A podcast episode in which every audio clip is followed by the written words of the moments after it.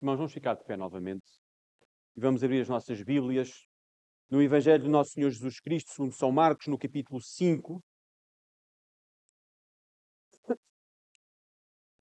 Evangelho segundo Marcos, no capítulo 5. E vamos ler a partir do versículo 21 até ao final do capítulo, até ao versículo 43. Marcos, segundo livro do Novo Testamento, capítulo 5, a partir do versículo 21.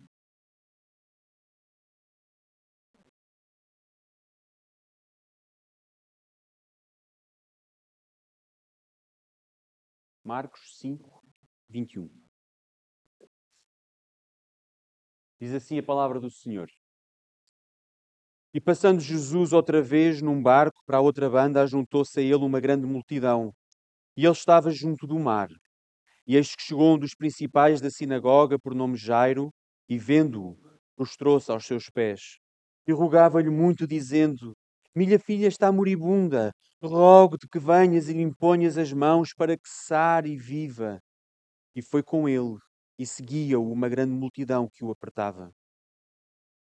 E certa mulher que havia doze anos tinha um fluxo de sangue, e que havia padecido muito com muitos médicos, e despendido tudo quanto tinha, nada lhe aproveitando isso, antes indo a pior, ouvindo falar de Jesus, veio por detrás entre a multidão e tocou no seu vestido, porque dizia: Se tão somente tocar nos seus vestidos, sararei.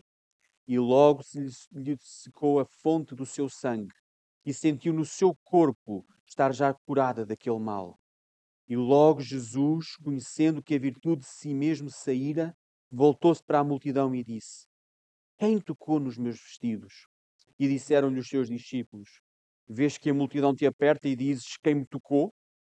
E ele olhava em redor para ver a que isto fizera. Então a mulher sabia o que lhe tinha acontecido, temendo e tremendo, aproximou-se e prostrou-se diante dele e disse-lhe toda a verdade. E ele lhe disse: Filha, a tua fé te salvou vai em paz e ser curada deste teu mal. Estando ele ainda falando, chegaram alguns do principal da sinagoga, quem disseram: A tua filha está morta, para quem fadas mais o mestre? E Jesus, tendo ouvido estas palavras, disse ao principal da sinagoga: Não temas, crê somente. E não permitiu que alguém o seguisse a não ser Pedro, Tiago e João, irmão de Tiago. E tendo chegado à casa do principal da sinagoga, viu o alvoroço e os que choravam muito e pranteavam. E entrando, disse-lhes: Por que vos alvoroçais e chorais? A menina não está morta, mas dorme. E riram-se dele. Porém, ele, tendo-os feito sair, tomou consigo o pai e a mãe da menina e os que com ele estavam, e entrou onde a menina estava deitada. E tomou a mão da menina e disse-lhe: Talita cumi, traduzindo é menina, a ti te digo, levanta-te. E logo a menina se levantou e andava, pois já tinha doze anos. E assombraram-se com um grande espanto. E mandou-lhes expressamente que ninguém o soubesse, e disse que lhe dessem de comer. Até aqui a palavra do Senhor. Vamos orar. Pai nosso que estás nos céus, nós temos a tua palavra aberta, nós lemos a tua palavra. Pai, faz-nos entender aquilo que acabamos de ler, Pai. Pai, faz com que o teu Espírito nos ilumine, nós possamos perceber aquilo que nos está a ser dito, Pai. Pai, nós somos pecadores. Pai, nós falhamos perante Ti. Pai, um dia desesperados, nós voltamos para Cristo. Pai, nós vivemos num mundo desesperado sem Cristo. E por isso, nesta hora, nós te queremos pedir humildemente que o teu Espírito esteja conosco, que o nome de Jesus possa ser pregado. Pai, que o nome de Jesus possa ser pregado aqui nesta hora e possa ser pregado durante este dia, em qualquer lugar em que nós estejamos, Pai. Pai, vai ser conosco. Guarda-nos, Pai, guarda o nosso coração e que Jesus possa ser o consolo que nós precisamos para a nossa vida. Em nome de Jesus. Amém. Podeis sentar-vos. Irmãos,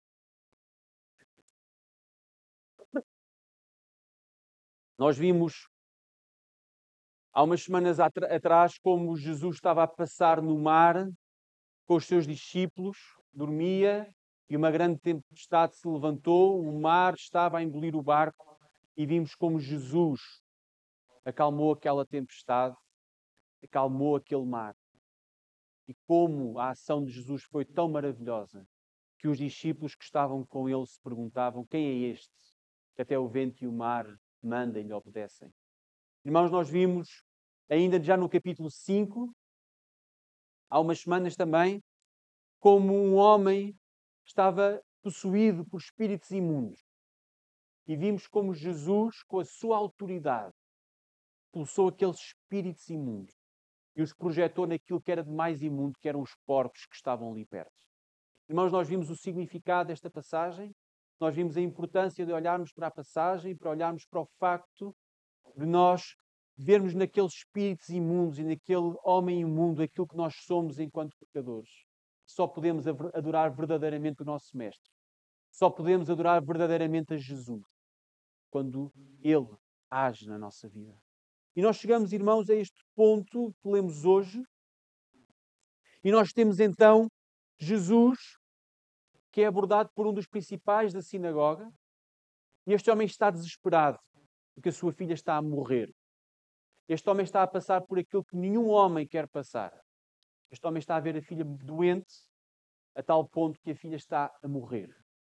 Este homem vai ter com Jesus e pede-lhe, em desespero, já mesmo na última, última esperança que Jesus faça alguma coisa.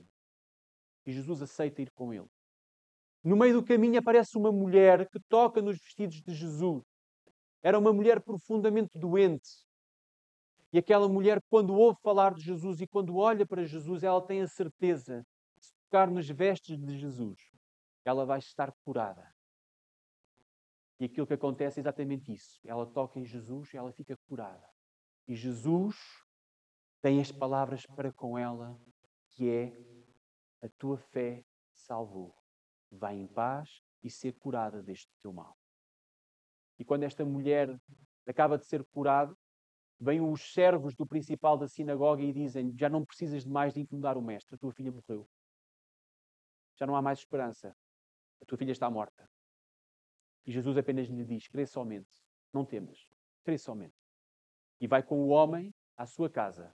Entra no quarto daquela criança. Quando entrou naquela casa, Jesus disse: Ela não está morta, mas dorme.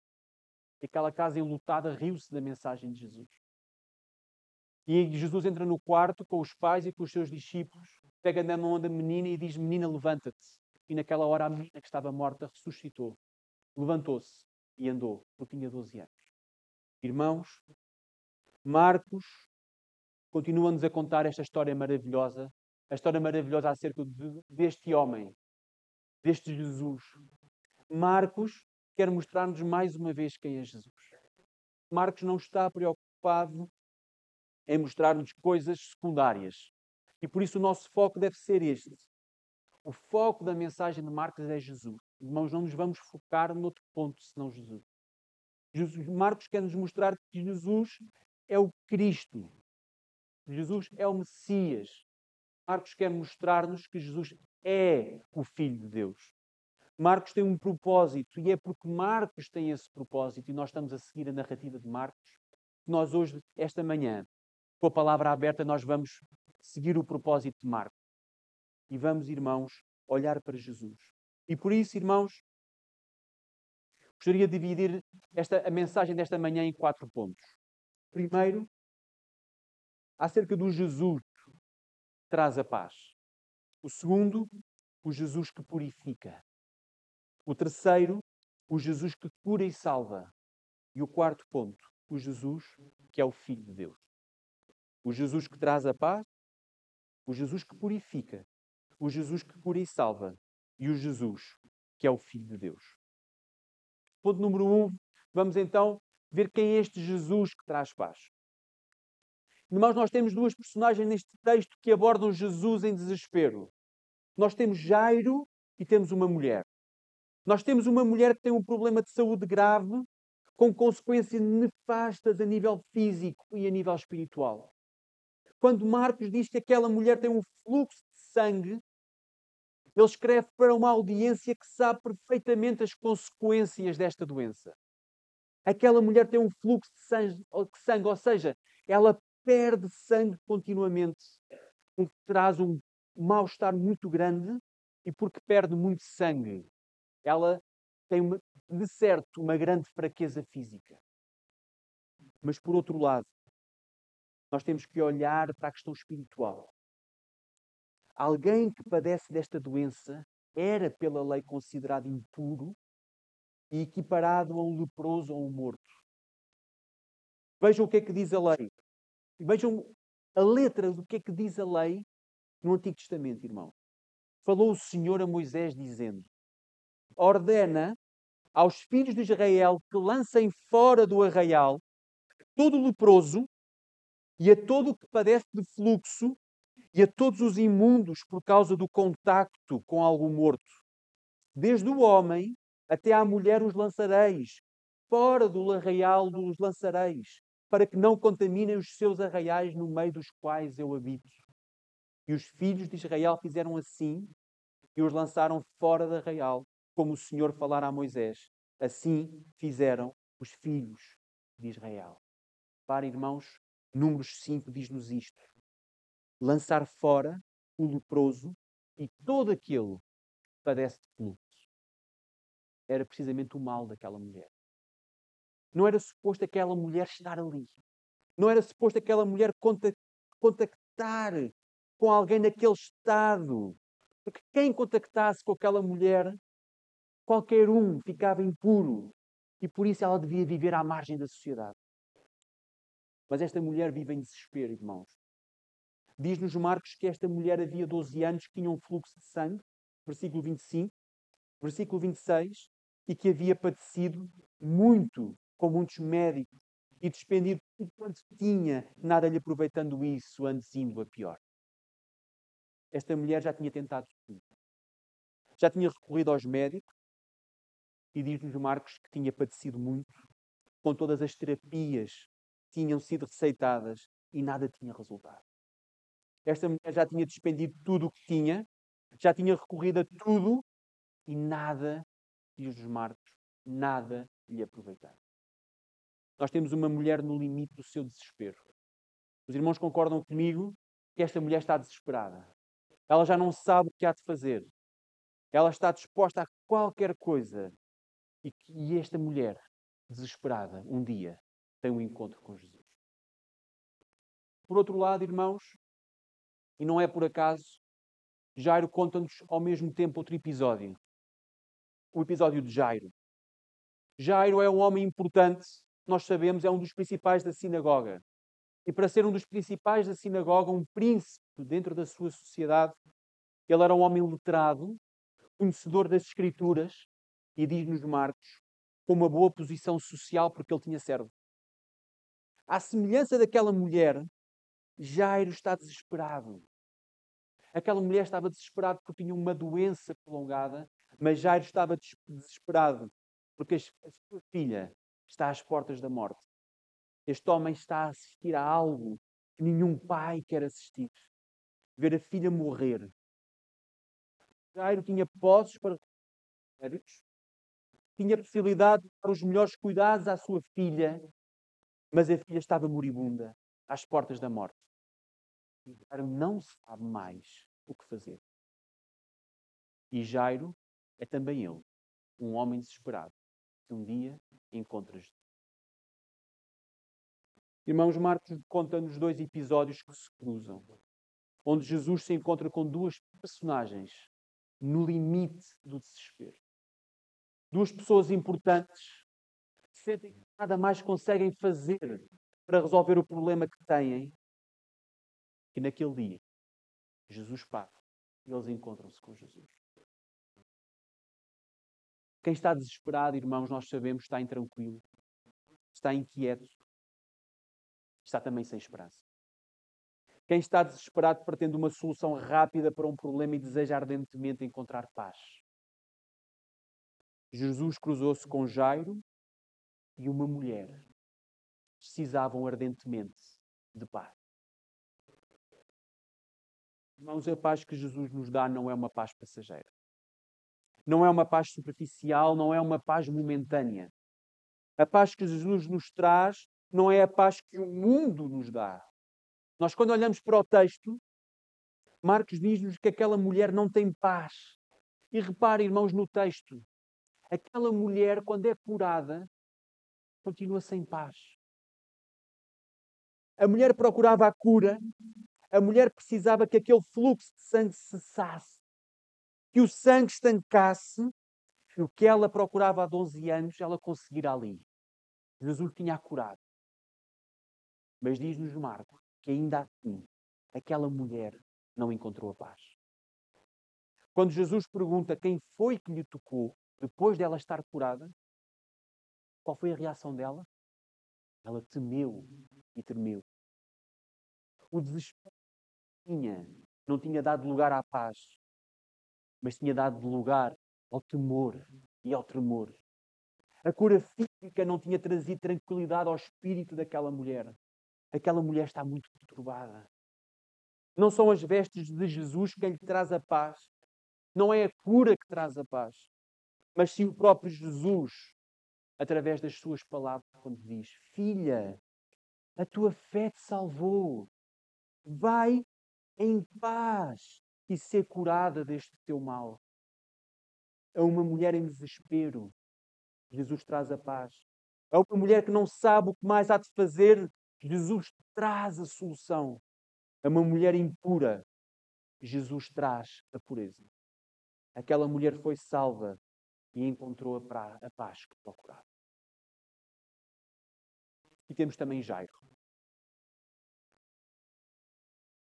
Aquele homem está a viver um momento de profunda dor e Jesus aceita socorrê-lo.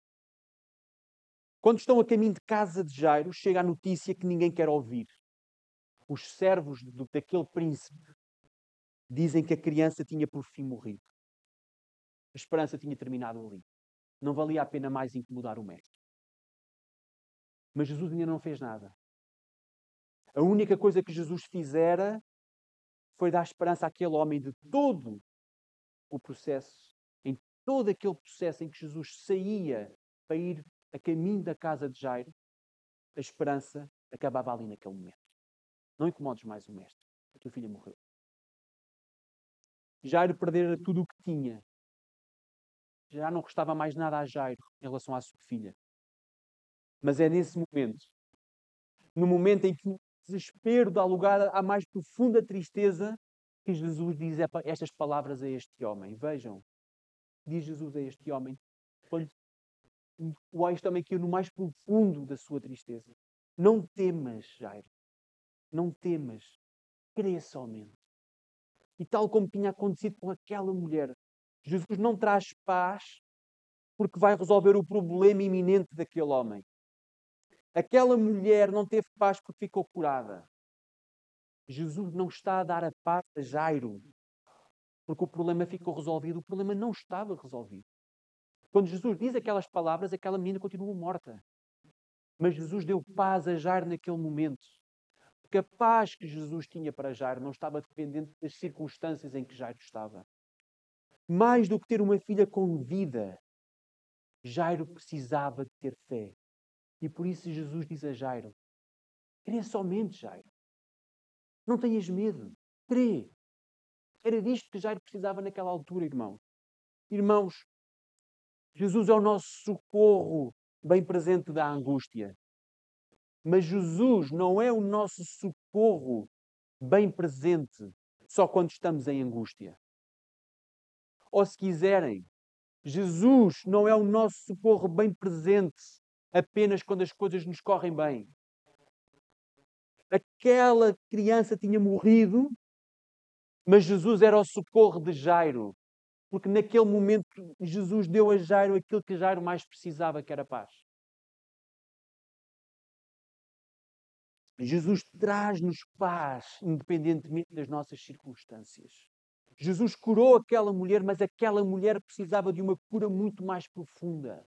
Jesus deu vida à filha de Jairo, mas Jairo precisava de uma ressurreição na sua vida muito mais profunda. E neste momento vivemos uma vida em que nos encontramos com a morte, Todos nós.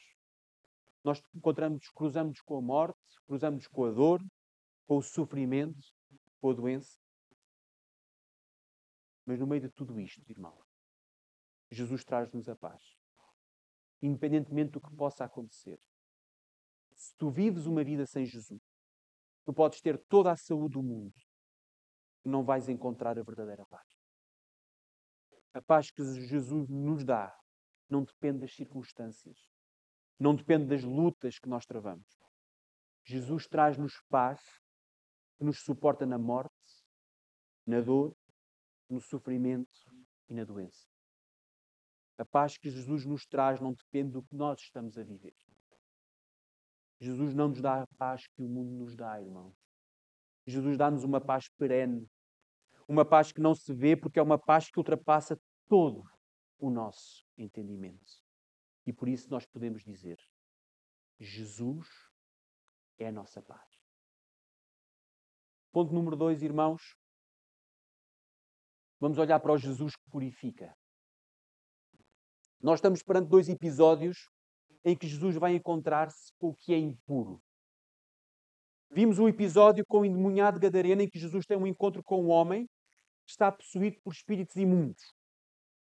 E vimos como Jesus coloca o que é imundo no seu devido lugar. Aqueles espíritos imundos que possuíam o homem foram para o, para o que mais imundo podia haver, que eram os porcos. Jesus atirou para os porcos os demónios. E depois deste contacto com os demónios, Jesus vai agora ter um encontro com uma mulher que tem um fluxo de sangue. E como se não bastasse, depois de ter contacto com espíritos imundos, depois de ter contacto com uma mulher que tem um fluxo de sangue, Jesus vai entrar numa casa onde está uma pessoa morta. Como vimos, tanto num caso como no outro, nós estamos a falar de situações que tornavam qualquer pessoa impura, ou se quiserem, tornava qualquer pessoa imunda e obrigavam um rigoroso ritual de purificação nós estivéssemos lá naquela sociedade, irmãos, se tivéssemos contacto com qualquer uma destas pessoas, nós ficaríamos impuros. Mas algo extraordinário acontece neste momento. Aquela mulher fez o que não devia fazer, que era tocar nas vestes de Jesus. Aquela mulher teve, teve a ousadia de tocar num mestre e colocar aquele mestre numa situação de impureza. Aquele ato era a todos os níveis censurável e nunca podia acontecer naquela sociedade. Mas então algo de maravilhoso acontece. Note, irmãos, as leis da natureza são claras ainda hoje. Tudo o que é puro e que entra em contato com o impuro, o que é que acontece? Fica impuro também, fica contaminado. Por isso a lei de Moisés diz que o contacto com a impureza colocava o homem também numa situação de impureza. Mas, tal como tinha acontecido no capítulo 1, com o leproso, se os irmãos se lembram, Jesus tem o contacto com alguém que está impuro. E o milagre acontece naquele momento. Que era impuro, tornou-se puro. E o que era puro não se contaminou. A impureza daquela, daquela mulher não foi capaz de contaminar Jesus. Marcos mostra-nos mais uma vez quem é este homem a natureza deste homem que é a personagem principal de todo o seu texto. Jesus é incorruptível e Jesus é capaz de transformar o impuro em puro. Jesus entra na casa de Jairo e no quarto onde a sua filha está, está a jazer sem vida. Jesus e todos os que com ele estavam supostamente acabavam de ficar contaminados. Mas não é assim. Jesus não é contaminado. Jesus contamina. A morte não tem poder sobre Jesus. Jesus tem poder sobre a morte. A impureza de um morto é destruída pela pureza da vida. E Jesus torna aquele lugar impuro num lugar puro. Só alguém que fosse incorruptível como Jesus poderia alguma vez ser imune à imundície. Só alguém que fosse perfeitamente incorruptível seria capaz de ser imune às consequências do pecado. E só alguém que fosse Deus e verdadeiramente Deus seria capaz de purificar o que era irremediavelmente impuro. Ninguém, ninguém até aquele momento poderia alguma vez dizer que tornara puro o que era impuro sem ser contaminado. Jesus não precisou de se purificar depois daqueles episódios.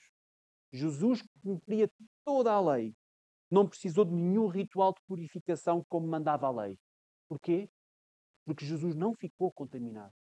Jesus não ficou impuro. Jesus tinha mantido o seu estado de pureza. O grande milagre que vemos nestes dois episódios, irmãos, não é visível aos nossos olhos. Não é visível aos olhos daqueles que estão a assistir. Todas aquelas pessoas que assistiram ficaram maravilhadas. Mas o principal milagre a que todos nós assistimos é precisamente o ato de transformar em puro que era impuro. E esse foi o grande ato de Jesus na nossa vida. O milagre de Jesus na nossa vida não foi aquele dia em que estivemos quase a morrer e que escapámos por o fio. Não foi um dia em que estivemos doentes e profundamente doentes e fomos sarados. Esse não foi o grande milagre de Jesus na nossa vida.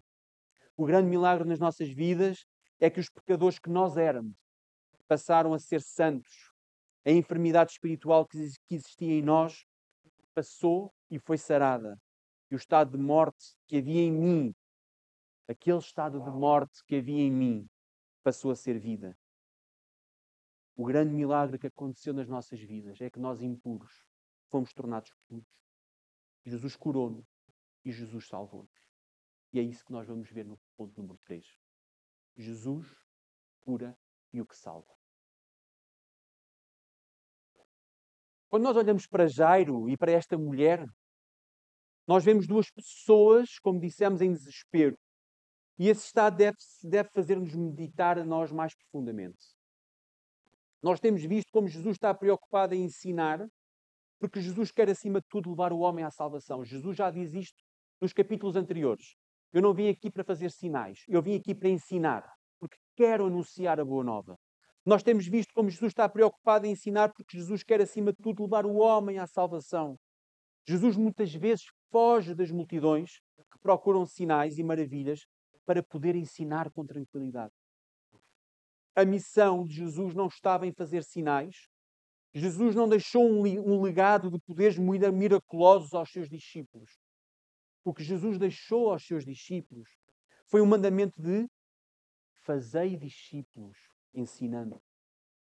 E por isso, irmão, nós temos de colocar os sinais, quando nós lemos este texto, parece que os sinais são precisamente a parte central do texto, aquilo que toma todo o texto. Mas nós devemos colocar os sinais no seu devido lugar quando nós falamos do ministério de Jesus. Os sinais apontam para algo de muito maior e é esse algo muito maior que nós queremos alcançar. Nós, nestes dois episódios, nós vemos que Jesus cura e Jesus ressuscita. Porquê? Se Jesus curasse aquela mulher, podemos nos perguntar: isso significaria que ela nunca mais ficaria doente de alguma maleita? Jesus, ao ressuscitar aquela menina, significava que ela nunca mais morreria? Irmãos, passaram dois mil anos.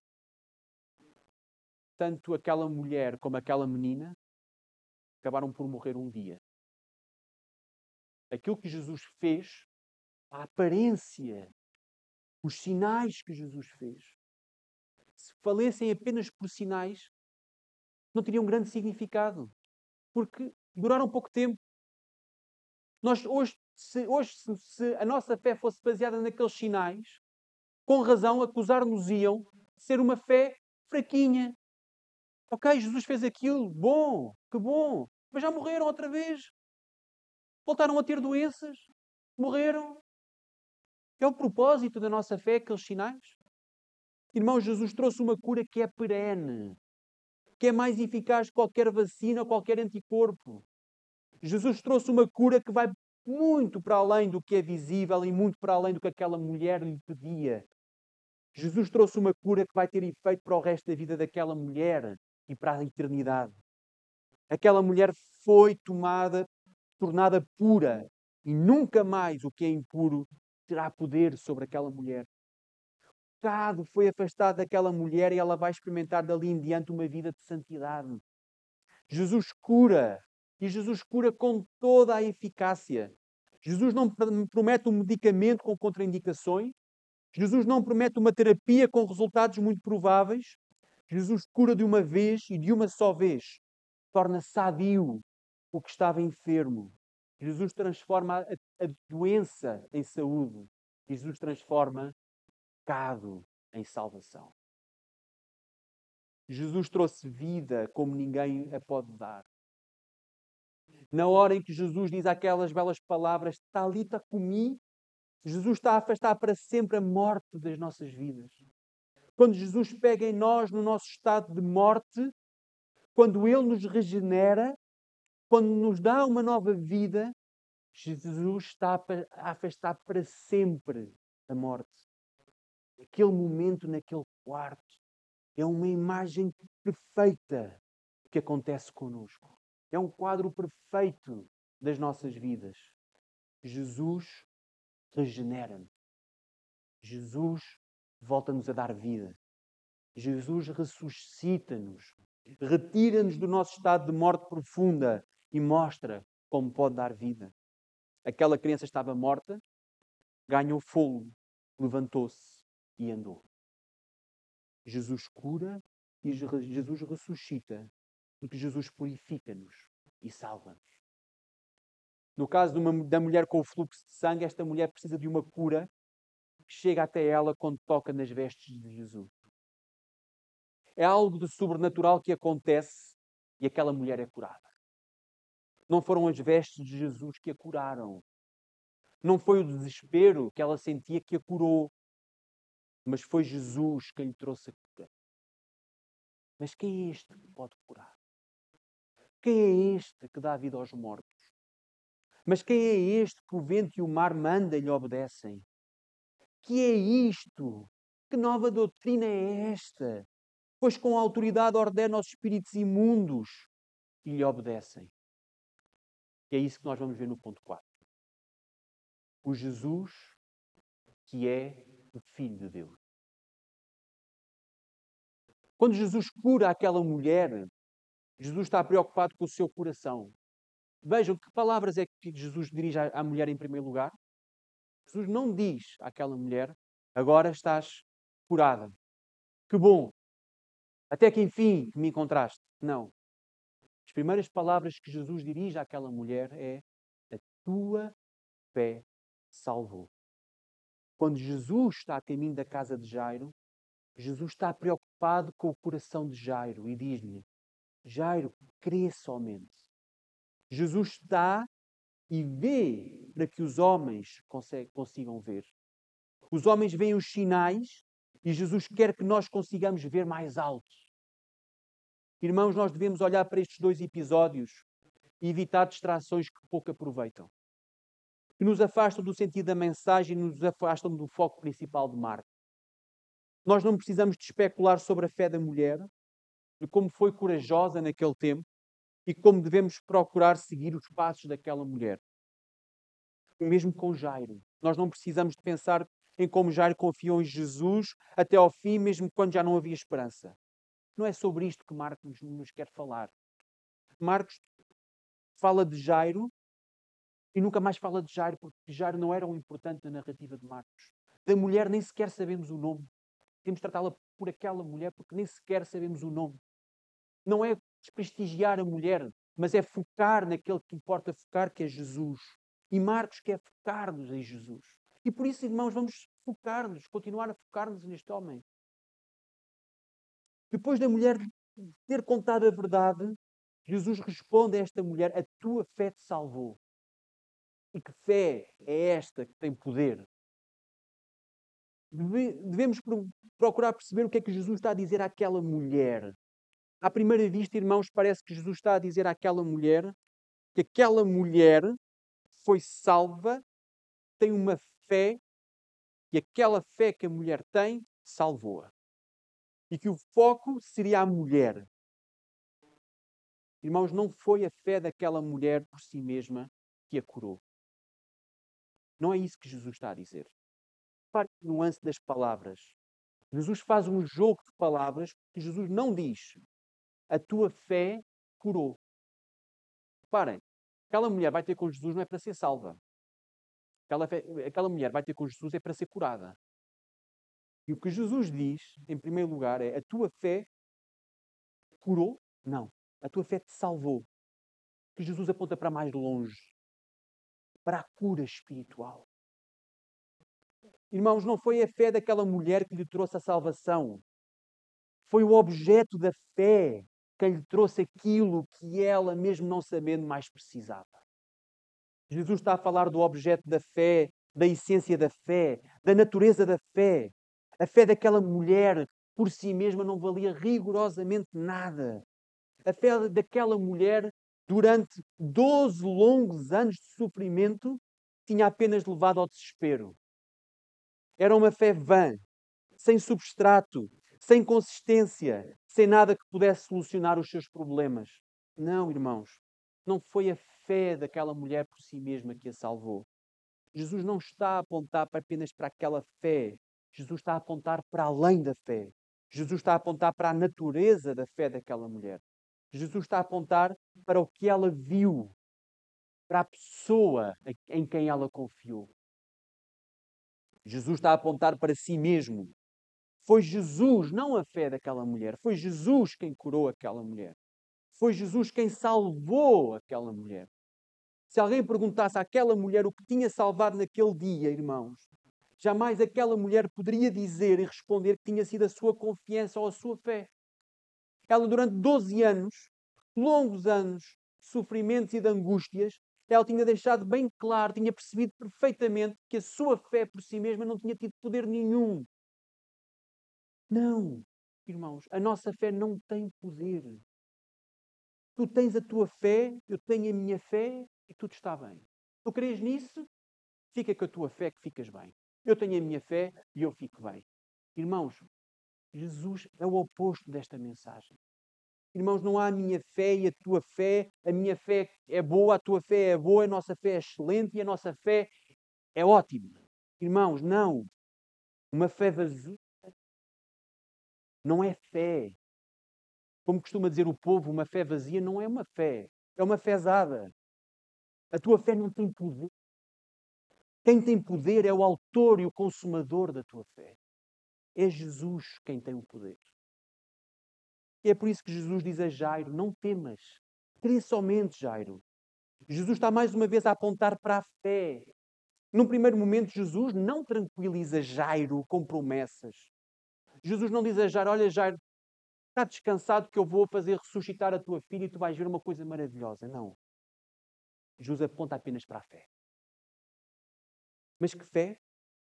É que naquele momento apenas interessava que Jairo olhasse para Jesus e vê-se nele a solução para o seu desespero. Tal como aquela mulher, a Jairo nada mais restava e a notícia da morte da sua filha faz desaparecer toda a esperança.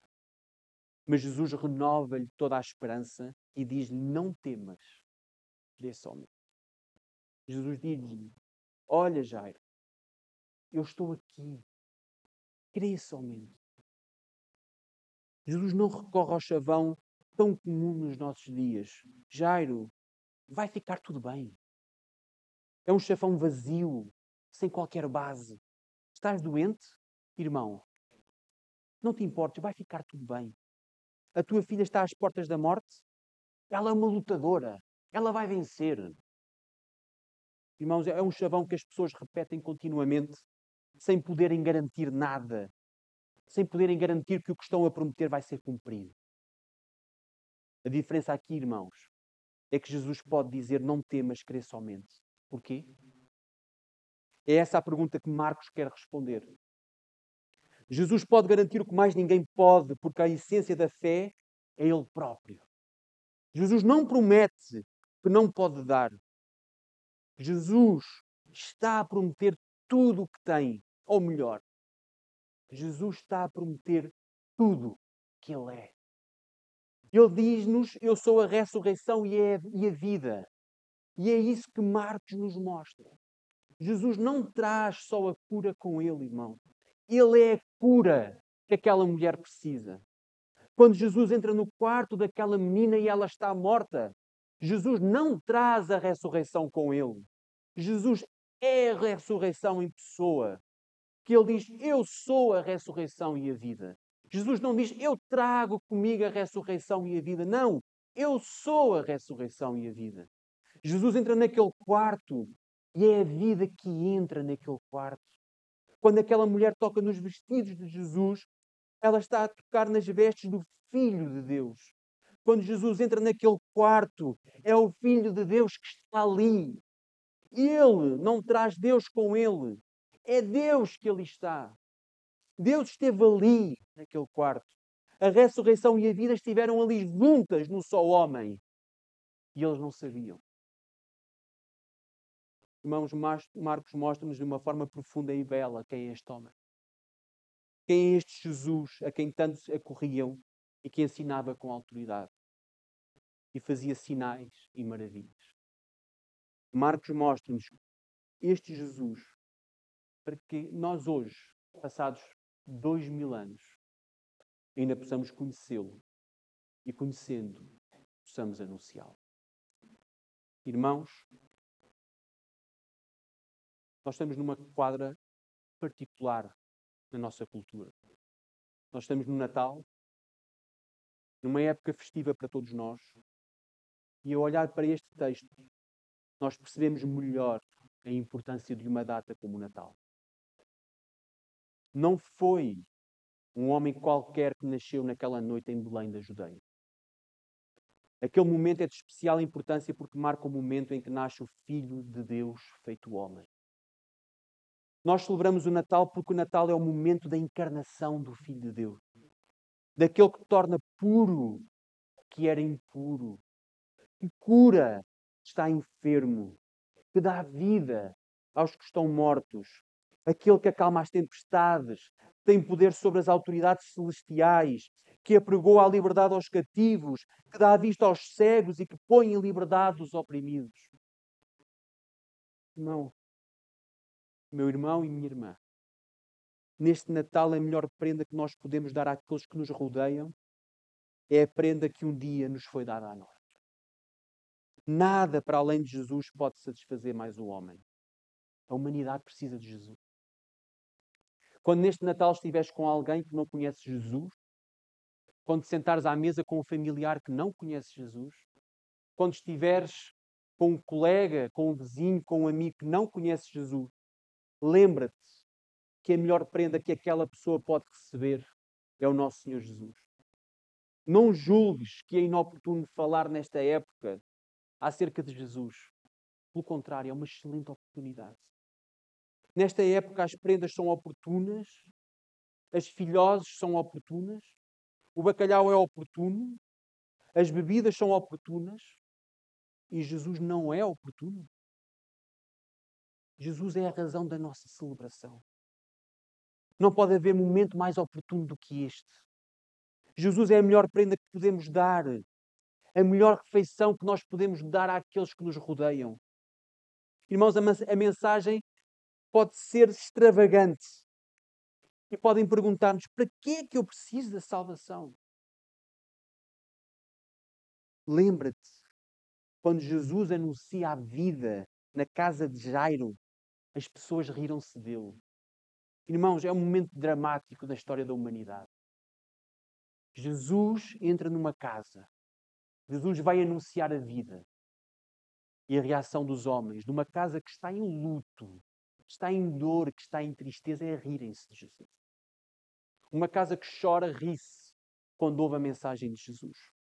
Irmão, Jesus não, não esperou pelo tempo mais oportuno para anunciar a salvação, para anunciar a vida. Irmão, provavelmente pode acontecer a rirem-se das tuas palavras, mas lembremos da mensagem que o pastor Dave Keane nos deixou no culto batismo. Se nós nos identificamos com Cristo, nós não nos, nós não nos envergonhamos do Evangelho. É um orgulho para nós partilhar o Evangelho com aqueles que não conhecem. O escárnio também faz parte. Nós não nos envergonhamos no Evangelho, diz-nos Paulo, porque é o poder de Deus para a nossa salvação, para a salvação da humanidade. Irmãos, importa que os cristãos, nós enquanto cristãos, nos centremos na atenção naquilo que nos move. O nosso Natal não são senhoras de idade, de cadeiras de rodas, a sonhar com o tempo em que eram bailarinas, ou que cumpriam os sonhos que tinham no seu coração e que não cumpriram. O nosso Natal não aponta para o que é secundário. O nosso Natal não é acerca dos nossos sentimentos. O Natal não é acerca da nossa bondade, mas da bondade que Deus tem por nós. O Natal não é acerca da nossa generosidade, mas da generosidade de Deus para conosco. O Natal não é acerca de nós, é acerca de um Deus que deu o seu Filho para morrer por nós. Deus foi tão generoso que não aplicou para si mesmo a compaixão que teve para com Jairo. Deus entregou o seu Filho para ser condenado, para que os homens que não mereciam, são pecadores, contra ele pecam, fossem salvos. O Natal é a celebração da misericórdia que Deus teve para conosco. O Natal é a história de um Deus, o único e verdadeiro Deus, se reconciliou com aqueles que o tinham ofendido e que enviou o seu filho como penhor dessa reconciliação. E é por isso que naquela noite, na cidade de David, quando nasceu aquele menino, os céus abriram-se e os anjos cantaram em primeiro lugar: Glória a Deus! Glória a Deus!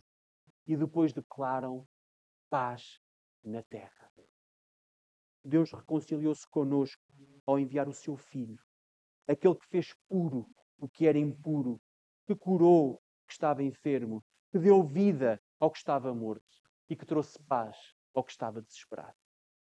O Natal é um vazio sem Cristo. O que celebramos nós se não acreditamos na encarnação do Filho de Deus? Estamos a festejar o quê? A família?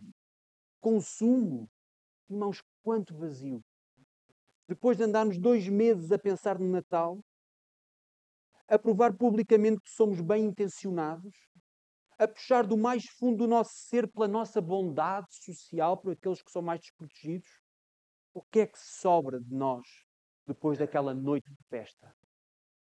O que é que sobra quando acaba aquela época festiva? Irmãos, eu só me lembro de duas coisas que sobram quando não há Jesus sobra a roupa velha e um perfume vazio. Só Jesus pode colmatar esse vazio.